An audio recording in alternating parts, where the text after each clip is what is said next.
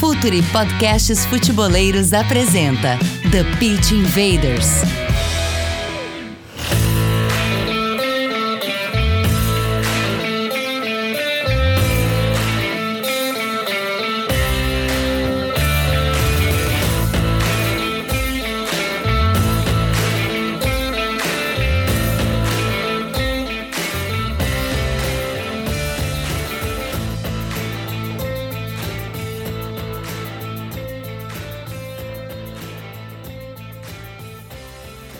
Olá, futeboleiros! Olá, futeboleiros! Futuri Podcast apresenta o The Pitch Invaders, episódio 292. Falta um pouco para a gente chegar nos nossos 300, uma marca importante, sempre falando de maneira profunda e séria sobre o jogo. Estamos aqui para a rede do futebol.com.br, a plataforma para clubes e agentes que usam inteligência de mercado na busca por atletas no Brasil. Dados de termo de contrato, prospecção, informação sobre janelas de transferências e tudo que você precisa para chegar antes nos talentos brasileiros, rede. Os grandes clubes do Brasil já estão lá, não deixe seu clube ficar para trás. Já temos 13 dos 20 clubes da Série A lá. Não tem como trabalhar no mercado de transferências de atletas masculinos ou femininos no Brasil sem o rede do futebol.com.br. O XBet, a maior casa de apostas do mundo, você já sabe, meu nome é Eduardo Dias. Estamos no ar em mais uma invasão futeboleira. Mas antes de tudo, Invaders, com muita honra, o Futuro é parceiro e apoiador oficial da Confute Sudamericana 2023. O evento acontece já já, de 12 a 14 de julho, no Rio de Janeiro, no Hotel Hilton Barra, e busca promover um ambiente de geração de negócios, network e exposição de conteúdos que colaborem para o desenvolvimento da indústria do futebol da América do Sul. Esse propósito é muito parecido com o do Futuro, por isso que a gente está junto nessa. Em 2023, o evento contará com mais de 60 e cinco estandes de empresas na feira de negócios, cinco salas de reunião exclusivas, salas de reunião compartilhadas, lounge VIP, oito estações startup e nova hub Confute, dois palcos com conteúdo simultâneo ao longo dos dias e muito mais. Quer saber mais? Acesse confutesudamericana.com e vamos nos encontrar por lá. E aí, Gabriel, chegou a placa de 100 mil, a gente tanto falou nesse 100 mil no YouTube aqui, na, aqui durante uma jornada, vários e vários episódios. Já chegamos, já estamos chegando em 105, mas agora chegou a placa, né? Tudo bem, Edu? Prazer, prazer estar aqui para mais um, mais um episódio. Estamos chegando nos 300 já e a placa de 100 mil vamos deixar de surpresa para quem está acompanhando aqui no YouTube. A gente mostra na próxima semana já ela ao vivo. O Emílio já mandou para a gente algumas imagens. A gente deixa a gente deixa de spoiler para o pessoal. Mas muito feliz mais um episódio. Falar com um cara que é referência no futebol de base aqui no Brasil vai ser muito legal hoje, Du. A gente faz um suspense, mas já está lá na capa do podcast e é a chamada. O convidado de hoje é Orlando Ribeiro, atualmente treinador do Sub-20 do Santos. Bem-vindo ao TPI, bem-vindo ao Futre, Orlando. Obrigado, Eduardo. Obrigado, Gabriel, pelo convite. É, é um prazer estar aqui com vocês e muito obrigado pela, pela lembrança. Uma honra para nós, Invaders. Vamos invadir o playbook de Orlando Ribeiro.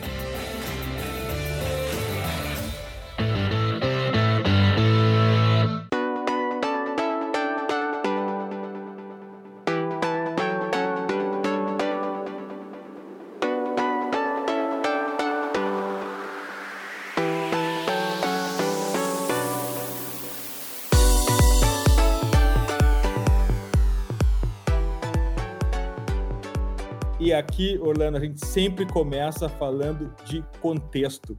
É o que uh, ancora a nossa conversa, principalmente com treinadores, com quem está arriscando a pele na arena, como é o teu caso. E eu acho que quando a gente fala de sub-20 de formação, sempre o que pode ser o gatilho de uma boa conversa é a formação é para vencer ou para ir para o time principal, Orlando? É, o contexto você colocou bem, né? Se é para vencer ou se é para ir para o time principal. É, nós procuramos vencer, né, na medida do possível, porque para você vencer, você tem que chegar nas finais, você tem que ter grandes jogos, você tem que ter é, uma situação que os meninos vão ser testados, às vezes ao extremo, né? Uma, uma pressão absurda. Então, se eles chegar, se a gente conseguir vencer, naturalmente nós vamos formar, porque eles vão ter todos esses tipos de jogo, de jogos, todo esse tipo de pressão, toda essa situação aí, às vezes adversa, e que eles conseguiram passar. Então, a gente quer formar, mas vencendo também, porque faz parte da formação. É o, e... é o, vencer, é o vencer como meio, né? E não o vencer como finalidade, né, Orlando? Exatamente, exatamente. Como meio para chegar ao final, que é a formação, que é atender ao profissional. E eu até já, já quero aproveitar, Orlando, primeiro agradecer também você estar tá, tá aqui com a gente. É, você falou da questão da pressão, e eu acho interessante talvez começar por esse ponto, porque você trabalhou no São Paulo, trabalha atualmente no Santos, que são duas das principais clubes formadores aqui do Brasil é, há muito tempo. E a gente sabe que a pressão ela é muito grande, cada vez mais, até porque o futebol de base tem sido cada vez mais é, observado, olhado, analisado. E imagino que a pressão externa ela, ela aumente muito. Mas a gente está falando de crianças, de garotos, né? Menos de 20 anos, alguns estão acima da sua categoria. É, como é que é esse trabalho também, começando por esse ponto da pressão, falando de algo que hoje em dia é muito difícil porque é todo mundo muito exposto nas redes, está todo mundo em todo lugar, a todo instante. Como é esse ponto da pressão quando a gente fala aí de, de clubes grandes de expressão como os que você trabalha e que você trabalhou? Então, é, eu tive uma passagem no Sub-17 pela Portuguesa, um Sub-17 do Osasco, e depois eu cheguei ao São Paulo. No São Paulo, eu tive a condição de entrar como um avaliador. E depois de avaliador, né, os chamados olheiros, né, a uhum. gente participou do Sub-15, Sub-17 e chegamos ao Sub-20. Então, eu, eu tenho é, a condição de colocar para vocês é, o que eu acho que é onde é o momento de pressão realmente na base. É, eu não posso enganar os meninos, que nem no caso Sub-20. Eu não posso falar para eles que no profissional é tudo tranquilo, que o profissional não tem, a torcida vai ter paciência com eles, que eles não vão ser pressionados, que eles vão ter que abrir mão de algumas situações. Então, no sub-20 a gente tem que ser realista. E aos poucos a gente tem que ir colocando essa situação, desde sub-15 ao sub-17, né? Porque são categorias que disputam campeonatos, outras categorias são categorias que vão ajudar, é, são intermediárias, no caso a 16, no caso a 14. Então, elas são, não disputam tantos campeonatos como o 15, o 17 e o 20. Então, é, nós temos que ter a medida certa de colocar essas situações para que eles vão se acostumando com o que eles vão encontrar no profissional. Então, no sub-20, acho que desligo aqui. No sub-20, eles vão ter muito próximo do profissional. Então, no, no sub-20, eles já sabem que vão ter que fazer bons jogos, jogos intensos, não vão poder desistir em nenhum momento do jogo, porque a torcida não vai aceitar isso. Ainda mais um menino vindo é, da categoria de base. Então, o que eles realmente, o que eles, o mínimo que eles vão esperar é que o menino suporte, é, não vou dizer a pressão, mas suporte o jogo, o que o jogo pede. E às vezes um jogo pede erro zero, né? Então, isso eles têm que estar, eles têm que estar já preparados para essa situação. Então, quando eu falo de pressão, é, eu digo nesse sentido. É, não estou dizendo, a, a, diretoria não faz pressão no sub-20, é, nós não fazemos pressão no sub-20, nós mostramos qual tipo de pressão que eles vão receber no profissional. Bacana, Orlando. Um, um ponto importante que até uh, despertou muito o nosso interesse aqui por conta de uma declaração do Pablo Aymar, Orlando, é a geração que não assiste jogos.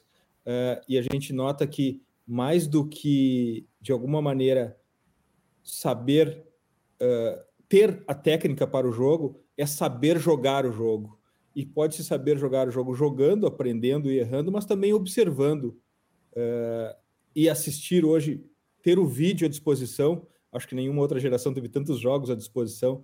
Mas a verdade é que também esses atletas assistem poucos jogos de maneira geral. Tu sente isso, Orlando? Como incentivar esses atletas jovens que, pelo menos os que não treinam ou não pretendem ser profissional, o público dessa geração assiste mais os melhores momentos, os highlights, do que propriamente aqueles 90 minutos, 100 minutos de jogo. Como fazer para incentivar, inspirar esses teus jogadores a assistirem jogos, a entender como se joga o jogo, Orlando? É, é uma dificuldade que nós temos, né? É, eu, eu acredito que seja questão de geração. É, eu, na realidade, eu tenho um certo choque de geração, minha geração é bem antiga. É, é distante da geração dos meninos que a gente trabalha.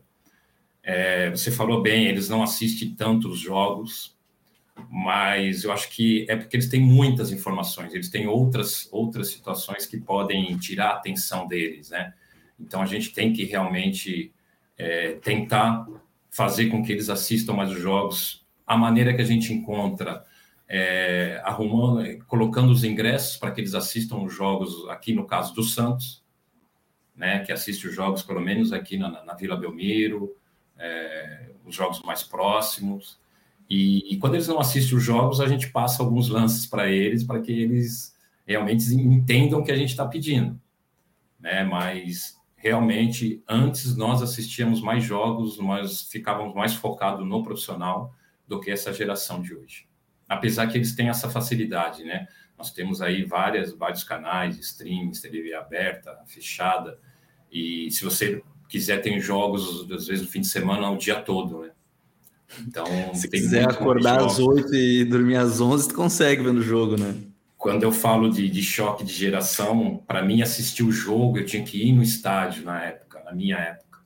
Não se passava jogo na televisão. É, no máximo era no rádio. Então, é, a dificuldade nossa era muito maior. E eles não, eles têm aí no celular, eles podem assistir o jogo.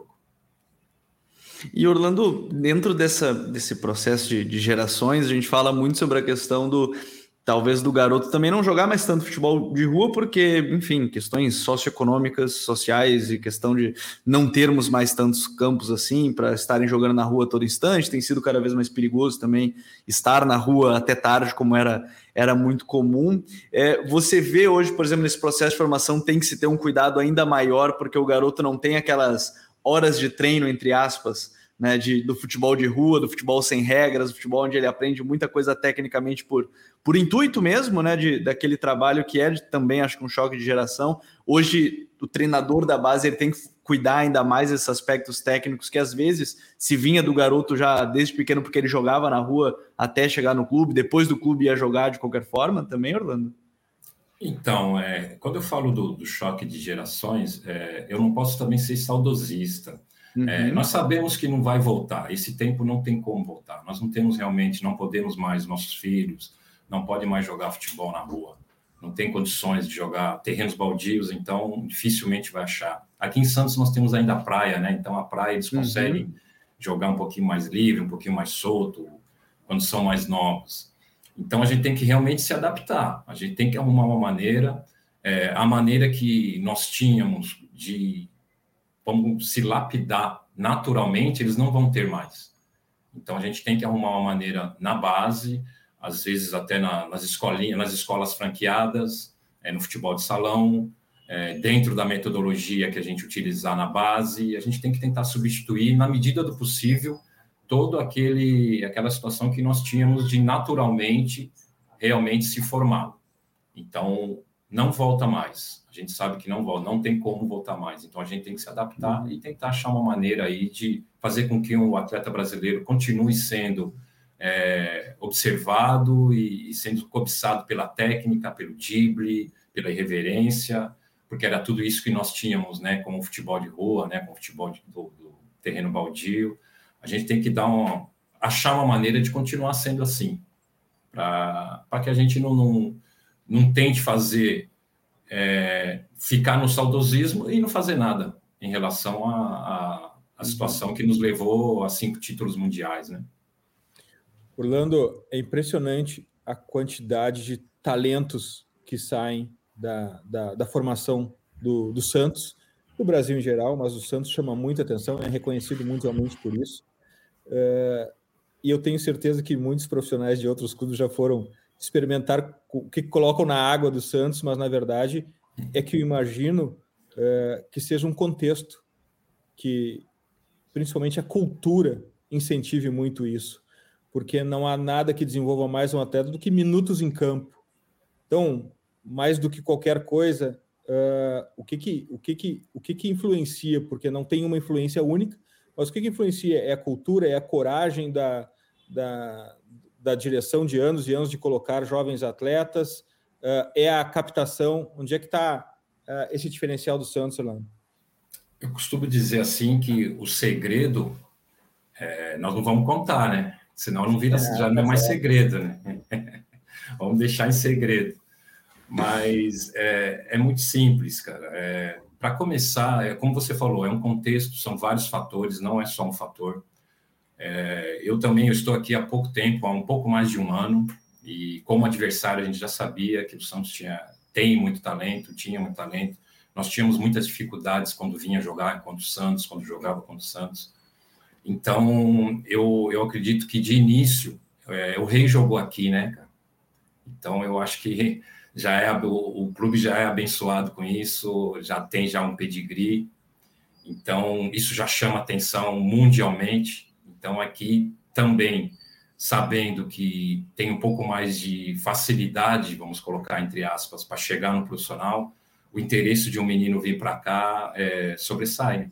Ele quer, se você tiver duas equipes, o Santos e mais uma, provavelmente, se for a mesma, vamos dizer, proposta, se for a mesma conversa, provavelmente ele vai escolher o Santos. Aqui nós temos uma diferença de, de uma cerca de um profissional para o sub-20. E, e, nessa cerca tem um portão que a, o portão fica aberto. Nós temos o Odair assistindo o jogo, nós temos o Maurício, nós temos a comissão do profissional assistindo o jogo do 20, nós temos meninos do 20 indo treinar no profissional, e não é todo clube que tem isso. Então, isso também já é mais uma, uma questão que, que realmente chama atenção. Temos também a questão da captação, a captação também funciona bem. Então, são vários fatores, né? Eu citei três, mas pode ter certeza que tem outros aí, o grupo de trabalho, desde o sub-13 até o sub-20, então, isso tudo contribui para que a gente a gente fala para fora, para o pessoal que dos raios, né? Mas aqui dentro a gente sabe que tem vários raios aqui dentro. Então a gente já já percebeu isso e tenho certeza que vão aparecer muito mais aí nos profissionais. Tudo no seu tempo, tudo na sua hora, mas vão estar aparecendo aí. E sabe que isso é muito importante, né, Edu, a gente falar sobre isso, porque às vezes parece que fica só naquele imaginário de, como o professor Orlando falou, de cair um raio, mas a gente sabe que tem um baita trabalho por trás para surgirem esses garotos a todo instante. E, e, eu vou aproveitar nessa parte que você falava da cerquinha, do portãozinho, Orlando, porque você trabalhou com vários garotos, seja no São Paulo, seja agora no, no Santos, que se tornaram grandes profissionais, tornaram jogadores atletas de elite. A gente pode citar aí que passou é, com você no São Paulo o Lucas Moura, o David Neres, o Anthony, o Sara, enfim, o Rodrigo Nestor, que está jogando muito bem agora no São Paulo, os garotos jovens que a gente tem visto agora no, no, no próprio Santos, David Washington jogando muito bem também, enfim, outros tantos. E, e, talvez esse momento seja muito crucial, que é a transição, né? Porque alguns subiram muito cedo, com 17, 18. O caso do Santos tem vários que sobem até mais cedo, outros que sobem um pouquinho mais tarde, mas desenvolvem também um pouquinho depois. A gente pode pegar o exemplo do Gabriel Sara, que trabalhou no São Paulo, demorou um pouquinho mais para pegar o ritmo, mas está aí, foi eleito o melhor jogador do, do Norwich na última, na última Championship, agora, é, enfim. É, esse processo da transição, como é que o senhor vê, assim, porque me parece que é um ponto muito importante, talvez o, o mais importante, que é esse estágio final de chegar no profissional, a gente já falou da pressão, mas é talvez o estágio mais importante para para se trabalhar, assim, de entender desse processo que pode ser do clube, pode ser do treinador também trabalhar. Como é que você vê essa parte da transição, saindo da base para chegar no profissional? Então, é, eu, tenho, eu tenho certeza de que a transição é, é fundamental nessa, nessa parte de, dos raios, né? Porque é, o menino precisa entender o que é a transição. Às vezes ele vai treinar no profissional e não vai ser convocado no profissional ele vai ser convocado no sub-20. Ele vai ficar no profissional um mês, um mês e meio, vai ter uma oportunidade ou outra, mas ele ainda tem idade para vir para o sub-20. Então, isso já é uma questão que precisa ser muito bem trabalhada. E, e também encontrar qual cenário ele está encontrando no profissional. Né? O profissional, é, eu acredito que para os meninos que estão em transição, é uma oportunidade para eles, não é, não são os meninos que vão resolver o problema do profissional em nenhum clube, não é só no Santos, não é só no São Paulo como eu trabalhei, ou uma parte no Palmeiras. Eles não vão ser a solução de problemas do profissional, eles vão ter a oportunidade para o profissional. E às vezes a gente também confunde um pouco, né? Então, essa transição, essa parte de transição realmente tem que ser muito bem feita. E, e às vezes a gente erra nesse momento, né? Em alguns momentos que o menino precisa de um tempo maior, como você falou do Gabriel Sara, como nós temos exemplo do São Paulo, é, Rodrigo Nestor, que agora está despontando, né? Então, são esses meninos aí, é, é, na época nós já sabíamos que eles precisavam de um tempo maior. E é o mesmo que a gente, às vezes, é, estamos detectando aqui no Santos. Tem alguns meninos que precisam de um tempo maior entre profissional e sub-20, profissional e sub-20.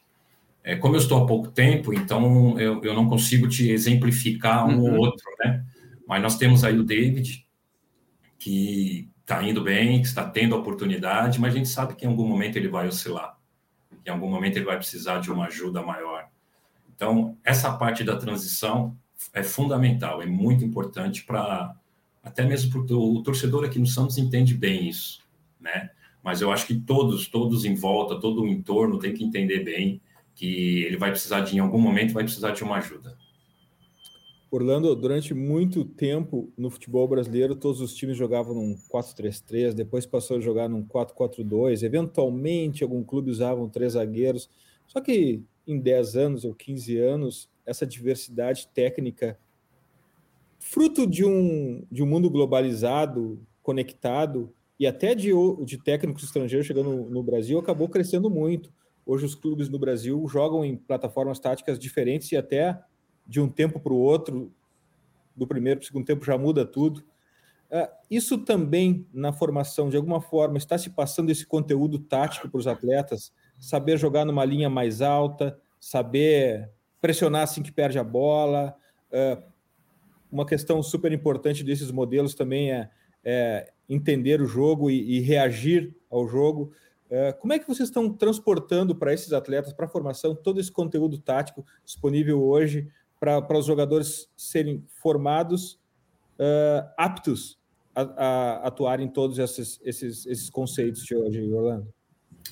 Então, é, eu costumo dizer quando nas entrevistas ou até mesmo às vezes algumas palestras, é difícil fazer, mas às vezes a gente faz algumas palestras, que desde 2016, é, no Sub-17 ainda do São Paulo, eu entendi, isso já é uma coisa particular, né? E nos lugares e nas categorias que eu trabalho, é, eu coloquei e não tive nenhuma objeção por nenhuma parte de nenhum clube, de ninguém, de nenhuma, é, nenhuma instituição que eu trabalhei, que eu penso no modelo num 3, 4, 3, tá? No momento de construção, é esse que a gente utiliza. Não sei se vocês acompanham, conseguem acompanhar as equipes que a gente trabalha, mas geralmente, uhum. se vocês observarem bem, geralmente é esse, é esse sistema e um modelo é, linha alta, pressão alta. E por que, que eu penso e acredito nesse modelo? Porque ele é o que vai ajudar melhor na formação do menino. No sub, nas categorias de base, principalmente no sub-20, 17 e 20, deu certo. Às vezes não deu tanto certo, pra, como o Gabriel falou, não deu muito certo para a gente se ganhar títulos, mas deu certo na ajuda da formação.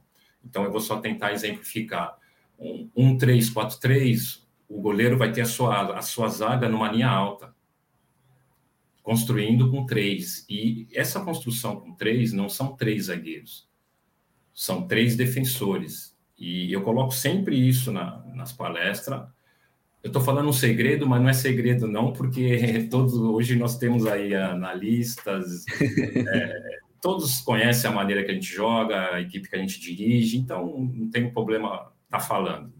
Mas eu me preocupo nessa construção na linha com três, porque eu coloco o lateral na linha com três. Porque você colocando o lateral na linha com três, ele vai lembrar que ele faz parte do grupo de defensores antes.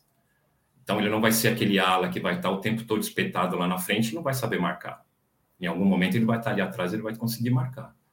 O goleiro, em algum momento, ele vai precisar fazer cobertura, ele vai precisar usar bem os pés para ajudar nessa construção o zagueiro vai ter que ajudar nessa construção. Volantes, dificilmente eu, eu peço para que o volante entre entre os zagueiros para construir ali. Eu prefiro o volante um pouquinho mais à frente, porque geralmente o volante, a marcação dele, por característica, ele já tem uma característica boa de marcação. Então a gente precisa moldar, vamos colocar desse jeito, ou potencializar ele construir o jogo, ele ajudar na construção do jogo, às vezes até do meio para frente. Nisso, os, lá, os meias vão precisar formar, eh, forma até um losango, no caso, no meio campo. Os meias vão precisar saber infiltrar, vão precisar saber baixar uma linha de marcação ao lado do volante. É, atacantes de lado vão saber que tem a amplitude, mas ele tem uma diagonal quando a bola estiver do outro lado. A linha alta vai obrigar. É, pé natural, Orlando? Pé natural, pé natural ou invertido nesses teus extremos? Grande parte invertido. Invertido. Mas aí vai depender o que o jogo pede. Alguns momentos, por que invertido? Porque ele vai abrir o espaço para que o lateral, sim, chegue para ajudar no apoio. Então, ele invertido, a tendência é ele vir para dentro. Quando você tem um bloqueio, quando você tem um funil, como as equipes estavam fazendo, não sei se vocês é, já viram algumas equipes do funil ali que realmente fecha a frente da, da, da, da defesa, da linha, da, ali da grande área, aí eu inverto. Aí eu já coloco o pé ao contrário, para ele chegar na linha de fundo. Então, o que o jogo pedir, um centroavante, não falei de centroavante, atacante centralizado, ele vai ter que ter muita, muitas movimentações na entrada da área. Ele vai ter que ter 100, geralmente ele vai ter que estar dentro da área, porque nós vamos chegar pelo lateral, pela lateral, pela beirada do campo. Então, eu acredito que esse tipo de, de sistema e modelo ajuda mais na formação e ajuda depois, acredito eu, em qualquer outro tipo ou modelo de jogo que ele venha encontrar no profissional, que ele venha encontrar com outro treinador. Então, como você falou, ele vai o comportamento dele ele vai ser muito exigido nos treinos. A metodologia que a gente coloca, a gente vai exigir muito dele. Mas, em compensação, é, nos jogos, ele vai saber resolver os problemas do jogo. Se você for ver bem, você falou dos garotos, né? Alguns que trabalharam com a gente. Nós tivemos, o, é, vou colocar o privilégio de trabalhar com eles, né? Eu coloco que eu sou um dos que ajudaram esses meninos na formação deles. Mas nós temos zagueiros que estão jogando na Europa. O Morato acabou de ser campeão no Benfica. Uhum. É, hoje, aqui, falando de Santos, nós temos um, uma ajuda de todo, todo o grupo com com o Jair, que está machucado, um Jair é um, é um zagueiro de construção. Então, isso vai fazendo com que o sistema e o modelo consiga é, ajudar na formação e, consequentemente, a gente está conseguindo até chegar nas finais, alguns títulos, semifinal. Então, desde 2016 que a gente tenta né, introduzir nos lugares que a gente trabalha e até agora a gente não teve nenhuma oposição e a gente teve um relativo sucesso, né? Porque tem, é, além de chegar na, longe na, nos campeonatos, a gente consegue aí ajudar na formação deles. Eu, eu, eu acho muito legal isso tudo, Edu, e acho interessante porque a gente está falando de, de alguém que tem muita experiência nesse futebol de base, são praticamente 200 jogos já como, como treinador em, nessa categoria, professor. E aí você falou muito sobre uma, uma palavra que me chamou a atenção, acho que a gente pode tocar um pouquinho mais nesse assunto, que é o jogador resolver os problemas, né? Porque é, existem momentos que o, tre o ponto que o treinador vai até, até um ponto e, e, o jogador que toma a decisão dentro de campo, é o jogador que, que, que acaba realizando a ação dentro de campo. Como é que você coloca isso em prática? E você já falou tanto sobre, sobre o modelo que também é um modelo que exige muita é, confiança do jogador, vai jogar em linha alta, vai ter esse, essa necessidade, essa pressão, mesmo que seja menor, talvez em categorias inferiores, mas como é que você trabalha um pouquinho mais essa questão do jogador solucionar, porque talvez em algum momento a gente tenha jogadores que possam preferir que o treinador já lhe indique tudo e quando chega nesse momento que ele tem que decidir por si, talvez ele tenha um pouquinho mais de dificuldade. Como é que você gosta de trabalhar essa parte do jogador também tomar cada vez mais essas decisões a partir do momento que você sugere um caminho e aí pode ser que o jogo, o decorrer do jogo, lhe indique outro, e às vezes o treinador nem consegue falar com o ponto esquerdo, o ponto que está do lado oposto ali do, do, da casa mata, algo nesse sentido, professor. Então, é, nós colocamos na, na metodologia, né? É, nós utilizamos, tem alguns treinos que a gente utiliza as regras adaptadas. Tem dia que a gente coloca três, quatro regras adaptadas, os meninos ficam loucos, eles ficam irritados, porque eles têm que pensar antes de agir. Né? Então, a gente fica em torno, é, eu, o Buião Auxiliar, o João da análise, Juliano, preparador físico, todo mundo em volta do campo ali, às vezes até pressionando eles é, com as regras adaptadas. Vamos colocar uma regra adaptada, é, dois, duas equipes 10 contra 10, e para valer o gol tem que é obrigado a passar o meio campo, né? Só que a gente coloca de área a área o, campo mais de área a área, largura normal, e se não passar o meio, não vai valer o gol. Isso não. Eles ficam irritados, né? Mas você já está treinando uma você já está treinando uma compactação. É, às vezes você. A gente coloca alguns algumas regras que vão obrigar eles a, a, conversar com os companheiros, a se orientar ali dentro, um chamar a atenção do outro, para que eles possam. Hoje nós fizemos um bobinho onde era nove três tinham que ir buscar, tentar desarmar, mas numerado: um, dois, três, quatro, cinco, seis, sete, oito, nove. Então, eles tinham que realmente saber quem que era o dois, quem que era o três, para estar junto com ele ali no momento de desarme. Então, as regras adaptadas, a gente consegue moldar o que a gente quer no modelo e no sistema. Então, quando eles estão fazendo automático, naturalmente a gente vai tirando. Naturalmente a gente vai eles, eles vão percebendo que ficou no comportamento deles, que ficou na, na, é, na maneira que, por exemplo, apareceu uma situação no jogo que não vai esperar eu falar no banco, ou eu chamar atenção, ou qualquer um da, da, comissão chamar, que eles vão saber resolver. Porque nós já colocamos na regra adaptada, né? Então, as regras adaptadas a gente usa muito na metodologia, no dia a dia, por isso que é importante a semana na base, é importante ter tempo para treinar. O sub-20 eu sei que é um calendário próximo do profissional. Na minha opinião, o sub-17 tem que ser um pouquinho menos e do 17 para baixo tem que ser muito menos do que é hoje. Eu acho que tem que ter muito mais treinos, muito mais é, colocar metodologias do que propriamente campeonatos né? Vai, eles vão ter a competitividade, mas a partir do 17 e chegando no 20, dali para baixo, eu acho que eles precisam mais de um de um comportamental. Eles precisam de muito mais técnica do que competição. É importante isso.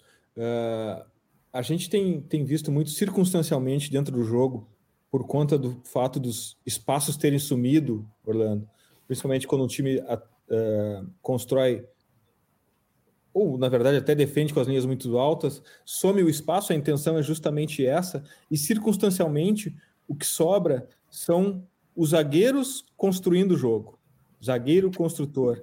Imagino que tenha, tenha, tenha esse obstáculo na formação também. Como dar atributos técnicos para um zagueiro na construção ou no mínimo ele entender o jogo da responsabilidade dele construir, buscar soluções no entrelinhas para construir esse jogo, Orlando? É o dia a dia, não tem jeito. É uma situação que é muito simples e que os próprios garotos eles demoram para entender, mas quando eles entendem, eles percebem aonde que está a intensidade e aonde que está essa construção. Está no domínio, está no, posicionamento corporal. Se ele dominar bem, ou se ele nem dominar para fazer um passe, se ele estiver bem equilibrado, ele vai sofrer a pressão, mas ele vai conseguir sair dessa pressão. Então, é, são treinos, às vezes até analíticos, são treinos que, de, de muita é, complexidade. É um treino que você tem que colocar para ele. Você está recebendo a bola de costas para o gol, você está recebendo a bola de costas para o jogo, em direito corpo é, domina com a parte interna do pé. Isso, no final de tudo isso, você vai ter a intensidade. Porque a intensidade, todos, todos conseguem é, hoje, é, vamos dizer, a parte física, a parte científica, está muito. Todos têm acesso a isso. Então você tem que ter alguns detalhes que vai fazer a diferença. Então, o detalhe da intensidade, às vezes, está no domínio. Às vezes está no nem dominar, pensar antes da bola chegar. E muitas vezes alguns atletas, algumas pessoas pensam que está não dar um pique mais forte, é, é, estar bem preparado fisicamente e conseguir correr o tempo todo. e de repente não é isso. De repente é um domínio, é um drible sem tocar na bola, é se preparar para finalizar. É só mais um exemplo. Hoje nós fizemos um treino de um campo reduzido, mas só valia gol de primeira. Então ali eles precisavam ter assistência e precisavam estar pronto para finalizar. Né? Então você consegue na metodologia, você consegue na, nas regras adaptadas e colocando todos esses conceitos, esses comportamentos que depois na hora do jogo elas vão ficar naturais. É, e essa parte da intensidade eu, eu, eu, gostei muito, professor, porque esse é um debate que fica, né? A intensidade é o cara forte, é o cara que consegue correr bastante, mas você já deu inúmeros exemplos sobre o que é de fato essa, essa questão da intensidade. E imagino que seja esse também um desafio diário, né? De não perder algum garoto, porque talvez ele não esteja ainda maturado fisicamente, mas que a gente já vê tecnicamente ele muito bem, né? Eu imagino que seja um desafio também nesse trabalho de formação, o convencimento a mostrar e, e ele solucionar esses problemas, porque tecnicamente ele já está acima, mesmo que fisicamente ele ainda tenha é, uma outra questão a desenvolver por questões fisiológicas, biológicas, enfim. É, nós temos, como eu falei, de se adaptar à situação, de se adaptar ao momento é, uma das adaptações que nós é, colocamos é que você tem um menino que vai demorar um pouco mais para ele até maturar, ficar mais forte. Então, qual a solução que a gente. Solução não, qual é a ajuda que a gente pode dar? Às vezes, colocar um do lado que seja um pouco mais forte, que vai dar uma, uma sustentação para ele, para que ele possa, é, vamos, sair do choque, sair de um jogo mais pesado um volante, um segundo volante, vamos exemplificar dentro do campo. Um, um volante que pense mais rápido, seja mais franzino, que a gente sabe que mais para frente ele vai conseguir sustentar, vai ganhar força, vai maturar. O outro um pouquinho mais forte, o outro um pouquinho que sustente ali um jogo mais pesado. Então, é, uma das soluções é essa: é você colocar, equilibrar a sua equipe, que você consiga contemplar os mais fortes e os que têm um pouco mais de dificuldade, principalmente em estrutura, né? Porque um, no sub-20 você tem três anos de diferença. Né? Um sub-15, um sub sub-17, você não tem tanto essa diferença, né? no máximo dois. Então, sub-20 você tem três, e às vezes tem alguns meninos sub-20 que são de dezembro. Então, você vai ver, são quatro anos de diferença. Quatro anos é uma grande diferença para sustentar o jogo, para aguentar um confronto. Então, tudo isso também a gente tem que prestar bastante atenção. E prestar atenção se o menino também está utilizando somente a força, né? Porque vai chegar no profissional, vai igualar. Se ele usar somente a força, um profissional vai ter dificuldade. Então, além daquele que é um pouquinho mais forte, aquele que tem um pouquinho sobressaindo um pouquinho mais, ele tem que também saber resolver a situação do jogo. A gente tem que pedir para que em alguns momentos ele consiga, vamos colocar, pensar também, né? Não só usar a força, porque quando chegar no profissional ele vai ter a força vai equipar, vai, vai igualar.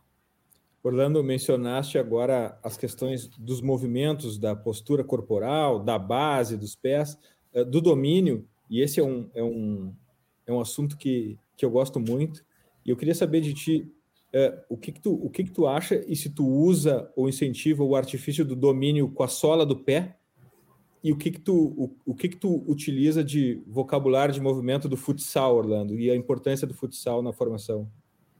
É, eu eu sou eu sou um ex-atleta e minha base foi no, no Juventus, né? Eu, eu joguei dos 11 até os 19 anos no Juventus, por oito anos. E hoje a base, é, vamos colocar de 11 para baixo, utiliza muito o futebol de salão. Mas eu não, não joguei futebol salão, eu tenho muito pouco, é, muita pouca informação do futebol de salão na minha formação, né? Então, eu, eu não utilizo tanto, talvez não utilize tanto alguns exercícios, alguns movimentos, algumas é, do futebol de salão. Mas eu sei que hoje, uma das situações para resolver essa situação de não ter mais campos para se jogar, campo, não ter mais ruas para se jogar, o futebol de salão consegue alguns momentos, é, suprir isso, né? Então, eu não, não uso muito a linguagem do futebol de salão, porque na realidade eu não sei usar a linguagem do salão.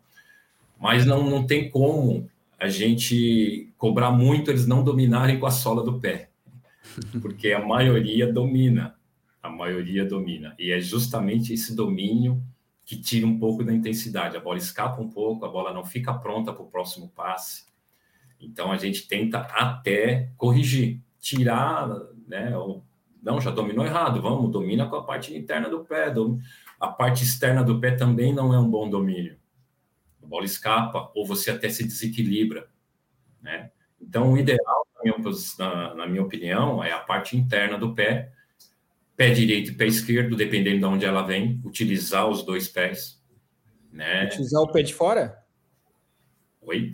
Ela não, vem, a, parte, ela... a parte de fora do pé, não, não acho que é o ideal utilizar. Sim, a, a parte, parte interna do pé. Parte interna. Okay. Então, a parte interna você consegue usar pé direito e pé esquerdo. Depende de onde ela vem. É o me... Na minha opinião, é o melhor. E a condução, e a condução, Orlando? A condução da bola? Condução. Tem um segredo aí na condução. Eu, eu, eu consegui jogar com um dos atletas que conduzia muito bem a bola, e foi o Juninho Paulista, do ano. Ele conduzia a bola muito próximo do pé. Ele não mudava a passada da velocidade dele de para conduzir a bola. E isso para zagueiro é horrível e eu fui zagueiro. Entendeu? Então tinha dificuldade para tirar a bola dele por causa disso. Sabe por experiência própria, né? Por experiência própria. Você não sabe para onde ele vai levar a bola. Você sabe que ela está bem pertinho do pé dele, bem pertinho na ponta do pé e em velocidade. Então ele pode sair para a direita, pode sair para a esquerda. Quando ele conduz ela dando tapa um pouquinho mais longo, fica um pouco mais tranquilo. Você aí você consegue calcular. Quando o atleta conduz ela colado ao pé, aí você tem dificuldades. E muita. O zagueiro fica muito difícil. Treino resolve isso, Alan? Resolve. Resolve em termos. Melhora. Isso, aí melhorou. A palavra melhora. Mas você. É assim: o atacante ele tem vantagem. Em toda a maioria dos lances, ele vai ter vantagem sobre o defensor. Pode ter certeza. Se ele utilizar bem os conceitos de um atacante, o defensor está, vamos dizer, está perdido, porque ele vai levar vantagem. Ele, para começar, o defensor está de costas para o gol. Geralmente está correndo de costas e o atacante está vindo de frente. É que ainda bem, né? Mesmo na minha época e agora, os atacantes não sabem bem disso, né? Então, os zagueiros às vezes levavam vantagem, hoje em dia ainda leva algumas vantagens, mas a vantagem toda no futebol, no jogo, é dos, é dos atacantes. Por isso que o futebol vive de gol. Na minha opinião, o futebol vive de gol. E, e uma coisa, né, no Orlando, assim, a gente está falando muito dessa, dessa questão é, do jogador com a bola já, mas é claro que em algum momento ele também vai estar sem. E imagino que é, para a gente, eu vou dizer a gente brasileiro que gosta de estar em contato com a bola, é claro que todo mundo gosta, gosta de jogar bola, gosta de estar com a bola, mas a gente sabe que é o momento que a gente menos tem, na verdade, no jogo, é estar com a bola. É, e esse trabalho de convencimento também com os jogadores para eles entenderem algumas coisas que ó, você não vai estar com a bola aqui agora, porque talvez você decida em outro momento, você vai abrir um espaço aqui, ali, é, enfim, é, esse poder de convencimento também mostrar para o atleta que talvez em 90 minutos ele vai estar com a bola e dois, se no máximo, no máximo, dependendo de quem é o jogador, até três minutos em campo com a bola, Orlando. Então, é uma, é uma questão difícil que a gente tem que prestar muita atenção nisso, porque, é, como você falou, ele quer a bola. Aí o que acontece? Ele vai atrás da bola. Se você não prestar atenção no, no jogo, no treino, é, no treino, a hora que você olhar, estão todos atrás da bola. E isso às vezes é um sub-20. Se você demarcar ali um espaço, um quadrado, uma posse de bola, é, hoje a gente filma todos os treinos, né? Então, às vezes você tem que mostrar, olha aqui, ó, vocês não ocuparam bem o espaço que nós delimitamos aqui. Por quê? Vocês querem a bola, vocês estão indo atrás da bola. A bola vai chegar em vocês. Se você estiver bem posicionado, se você se desmarcar bem, se você ocupar bem um espaço, ela vai chegar em você. Agora, se você vai em cima da bola, fica muito mais fácil para a marcação, fica muito mais fácil é, para quem está tentando destruir. Né? Então, isso é importante, eles saberem que eles não precisam ir atrás da bola, eles precisam se posicionar para receber a bola. Então, um, uma equipe bem posicionada, uma equipe é, bem distribuída em campo, ela vai ter uma posse de bola melhor. ela vai controlar melhor o jogo. E é isso que a gente procura nas equipes que a gente dirige. Ter a bola. A gente quer ter a bola, mas não dessa maneira como é, você te, colocou, né? Ter a bola, eu só eu quero ter a bola. Não, a equipe tem que ter a bola. Eles precisam entender que é a equipe que tem que ter a bola. Não é todo momento só eu quero a bola. É difícil. É difícil. Orlando, uh, aqui no Futuri, a gente está sempre tentando antecipar cenários e o mundo do futebol vive de ciclos de Copa. Uh, 2026, a próxima Copa, é isso? Estou certo? Tô, né? Isso, tá bem de matemática já, direitinho. Tô bem de matemática, tô conseguindo somar. Uh, mas vamos projetar para o próximo ciclo, Orlando, que jogador que vai estar sendo procurado pelos clubes? Que característica dos jogadores vão sendo buscar para os clubes daqui a três, daqui a quatro anos? Qual é o jogador desse futuro médio prazo de três de um ciclo de Copa? É um jogador mais físico, é um jogador mais inteligente, é um jogador que sabe jogar mais, uh, com mais habilidades técnicas. Como é que tu vê os próximos anos do desenvolvimento do atleta, Orlando? É, eu, eu, eu penso assim, é, sobre. Você falou do jogador, né? Agora no finzinho você, você corrigiu o atleta. Eu costumava ah, dizer que eu não era jogador de futebol, eu era um atleta de futebol. Então, primeiro vamos procurar o atleta de futebol, né? Com toda essa ciência, com todas essas análises, o atleta é fundamental ser um atleta profissional de futebol. E aí vão procurar também é, os atletas é, dos setores. Então, o que ele, qual a situação que ele vai resolver ali no setor? Se ele resolve a situação do setor, um zagueiro, um goleiro, é, meio campo, atacante. Então, nós não, nós não temos um, um atleta completo que faça isso é, bem em todos, todos os conceitos. Você vai ter um que, que desequilibre é, num drible, numa assistência, mas ele vai ter um pouco de dificuldades numa marcação. Então, aquele atleta realmente do profissional, ele vai ter que ter um pouquinho de tudo, mas ele vai ter que sobressair em alguma coisa e você vai procurar aquele que sobressai naqueles setores fundamentais do campo o goleiro, de, defesa, meio campo e ataque. Eu acho que é, é, é, muito simples, não vai ser um tipo de atleta, vai ser um, um conjunto, um grupo, é, um grupo de atletas. É. Então, não vai adiantar você ter um só, só para atacar. Por exemplo, todo mundo vai defender só para ele atacar. Eu acho que isso não existe mais nas equipes. Ah, eu Dificilmente acho vai ser quem for ganhar a próxima Copa do Mundo, quem chegar à próxima Copa do Mundo, não vai ser assim. Eu até Já brincava com os né? amigos, né? só, a não ser que seja o Messi, o Cristiano, esses caras, aí tudo bem, mas hoje em dia é muito difícil, né, ter isso. Eu acho que mesmo eles é, é difícil, mesmo para o Messi é, desequilibrar, o goleiro teve que pegar quantos pênaltis, uhum. né? Então não, não, não tem, é difícil o rei é um só, né, gente? Eu acho que não vai aparecer outro. Sim. É, e, e, até assim, ele também defendia, né, é, né, Dá para ver nos vídeos, assim, até ele também defendia. Precisava de uma certa ajuda. É lógico que esse desequilibrava muito mais, né? Mas daqui para frente, não acredito que seja um super atleta que vai ganhar, que vai chegar e vai ganhar a Copa do Mundo.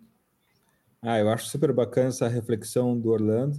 E, e eu sempre trago para cá o exemplo do nosso curso Pergunte ao Jogo, nosso primeiro curso de análise tática, a gente passava vídeos muito antigos do Garrincha recompondo a linha em 1958. Imagina, se o, Gaúcho, se o Garrincha recompõe a linha em 58, eu acho que dá para os, os, atletas que estão se transformando em jogadores de futebol hoje pensarem na, no papel deles em campo e adicionar propósito a cada movimento, né? Cada movimento tem que ter uma intenção, até mesmo voltar caminhando que seja na intenção de recuperar fôlego para para partir no, no, próximo ataque. Eu acho que é, isso é hoje bem... não dá mais para voltar caminhando, né? É. Hoje está difícil. Está difícil. É, e imagino que seja também uh, um grande desafio de vocês, né? Porque é um gatilho, além de físico, um gatilho mental, né, Orlando, nos treinamentos, fazer com que o atleta passe de uma posição de ataque e perdeu a bola imediatamente já, já vira uma transição defensiva. É, é, uh, é um obstáculo, imagino, bastante grande no, no, no treino, né, Orlando? É, isso é, eu costumo dizer que é comportamental, né? É, você tem que ter ali na, na, metodologia, nos treinos do dia a dia, é, não digo obrigar, né? Mas colocar alguns treinos, colocar algumas situações que ele faça esse pós-perda, né? Se ele não fizer, ele tem que perceber que ele prejudicou um companheiro. Então, isso é comportamental. É, você falou de voltar andando, né? Hoje, se ele voltar andando, ele vai estar impedido, porque a zaga, a zaga vai sair, vai compactar no meio campo. Então, ele já vai ser um a menos ali. Então, mesmo sendo é, o Messi, Neymar, os que desequilibram, eles também estão correndo e bastante. Eles estão realmente se dedicando e bastante. Né? Então, o, como só voltando no pós-perda, né? não perde e pressiona, é fundamental hoje. Hoje é fundamental, não tem como nenhuma equipe perder e eu digo ficar lamentando, né? Ah, perdi a bola, ficar lamentando, ah, meu Deus, não. Primeiro, se ele ficar lamentando, ele se acusa. Ou ele se acusa, ou ele acusa um companheiro que errou um passe. Então, ele tem que tentar desarmar ali, tentar desarmar novamente, para que aquele erro dele não apareça. Se ele pensar bem, ele pode estar errando um passe, mas se ele tentar recuperar, ou o companheiro tentar recuperar, nem aparece o erro. O torcedor não percebe. Agora, se ele lamentar, imagine só ele lamentando, já é um a menos. Imagine o outro chamando a atenção dele que está lamentando, já são dois a menos. Então, na intensidade que é o futebol, dois a menos aí, com certeza você vai tomar o gol contra uma transição aí defensiva, ofensiva da outra equipe. É, yeah, e, e, a gente poderia ficar mais muito tempo aqui, porque só essa, essa palavra que o Orlando mencionou agora, o erro, já, já desencadearia quase que um outro podcast só falando sobre reação ao erro de cada jogador. Mas aqui a gente tem um quadro também, Orlando, que são as nossas dicas futeboleiras. The Pitch Invaders apresenta Dicas Futeboleiras.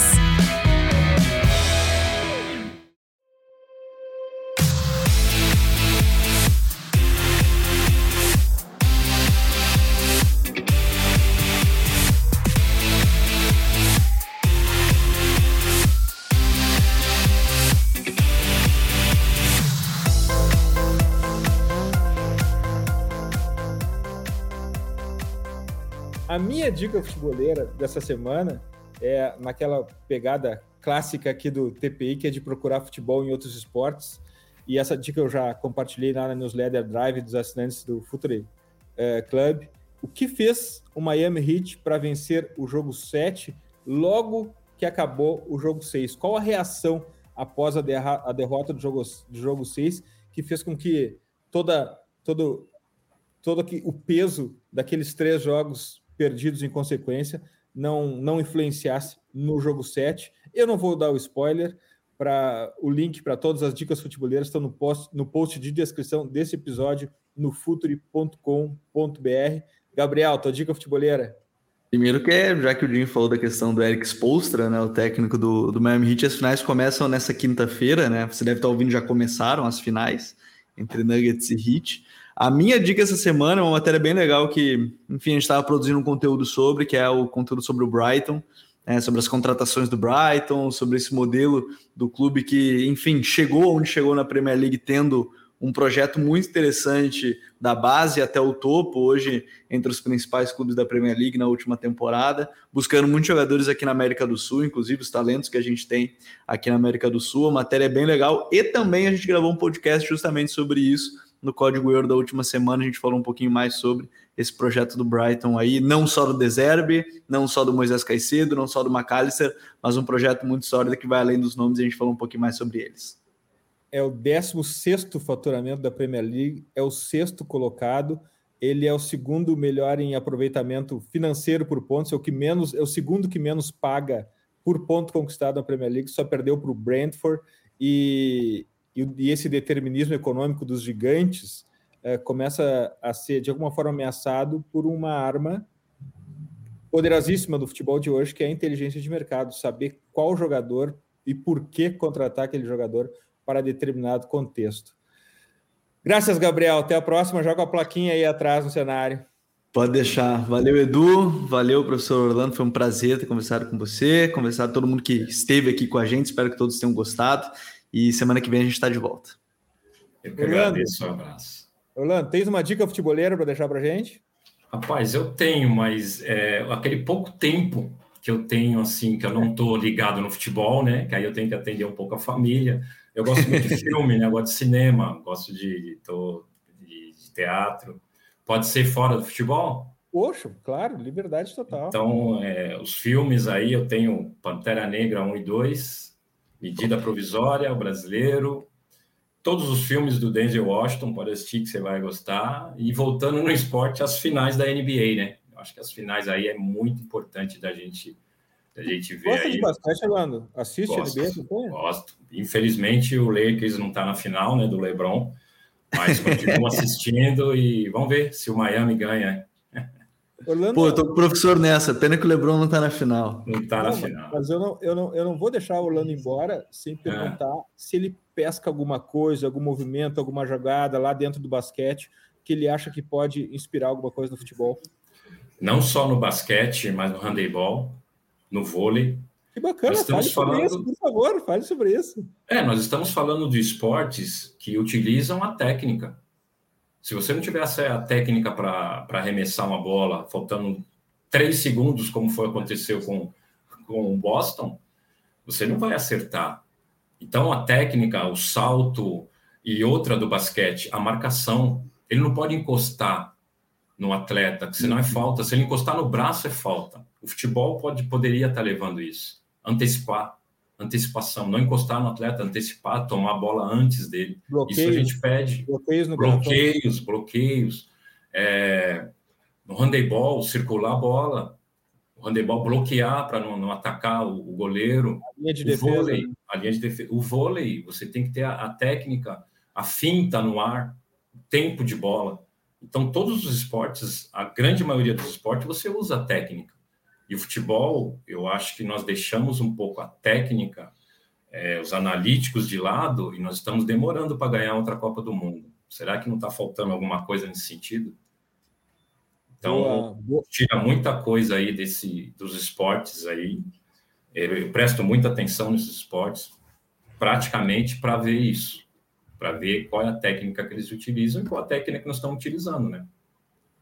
Boa provocação, Orlando. Muitíssimo obrigado pela tua presença. Uma honra para a gente poder trocar uma ideia, aprender contigo. Obrigado por compartilhar o teu conhecimento, o teu tempo é, aqui com a gente no Futre, Orlando. Imagina, eu que agradeço e eu tenho assistido todos os seus podcasts aí, tenho assistido também. Uau! É, eu vi, eu vi, eu vi do treinador do Flamengo, do, do Mário, né? Gostei muito do Mário, do treinador, dos dois treinadores portugueses né? A gente viu, e também do preparador físico do Atlético Mineiro. É, vocês estão de parabéns, show de bola. E continuem nessa linha. Eu acho que o futebol está precisando desse tipo de, de programa, desse tipo de, de, análise que vocês fazem, porque nós precisamos fazer muita coisa aí. Nós estamos precisando ganhar uma Copa do Mundo novamente e não está fácil. E vocês vão contribuir bastante aí com o programa que vocês fazem. Que bacana, Obrigado, que, que honra para a gente. A gente está tentando, de alguma maneira, colocar o nosso grãozinho de areia, porque desde o começo, desde o episódio 1, a gente tem como propósito contribuir com a indústria, é, contribuir Sim. com o jogo, e, e a gente está aqui fazendo nosso papel, e agora, com um incentivo desse, saber que faz parte do nosso time, está do nosso lado, correndo junto, Orlando, muitíssimo obrigado. Um abraço a todos aí, valeu. Um abraço. Futeboleiros, futeboleiros, nós somos o Futuri e temos um convite para vocês. Pense o jogo. Até a próxima invasão, The Pit Invaders.